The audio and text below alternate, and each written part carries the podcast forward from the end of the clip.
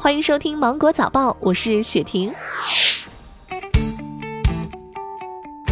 日前，最高人民法院印发意见规定，对于故意高空抛物的，根据具体情形，以危险方法危害公共安全罪、故意伤害罪或故意杀人罪论处，特定情形要从重处罚；对于高空坠物构成犯罪的，也要依法定罪处罚。明年三月，国家药监局将上线我国首个统一的疫苗追溯协同服务平台。国内全部四十六家疫苗生产企业产品的流向信息和疾控部门的接种信息都将登录这一平台。待平台上线后，市民可以通过国家疫苗追溯协同服务平台、国家药监局中国药监和医药云搜 App 以及中国健康传媒集团公众号等多途径查询疫苗追溯信息。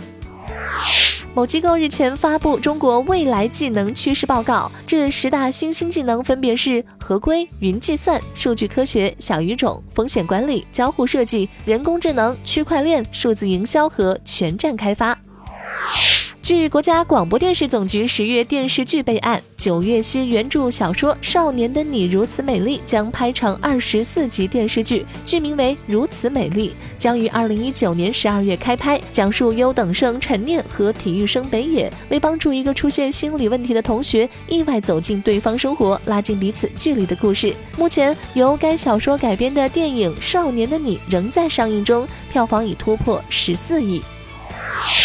目前，全国已有包括山东、福建、安徽、天津、北京、贵州、湖北、广东等多省份宣布取消医用耗材加成。根据国办印发的文件，二零一九年底前要实现全部公立医疗机构医用耗材零差率销售。与此同时，高值耗材滥用也将面临处罚。近日，网上突然热传有人因同时服用泰诺和芬必得出现严重肝损伤，正在 ICU 急救。医生提醒，很多感冒药里都含有对乙酰氨基酚这种退热成分，两者同服叠加之后就会对肝脏造成损伤。对乙酰氨基酚二十到二十五克或者是更高的剂量会危及生命。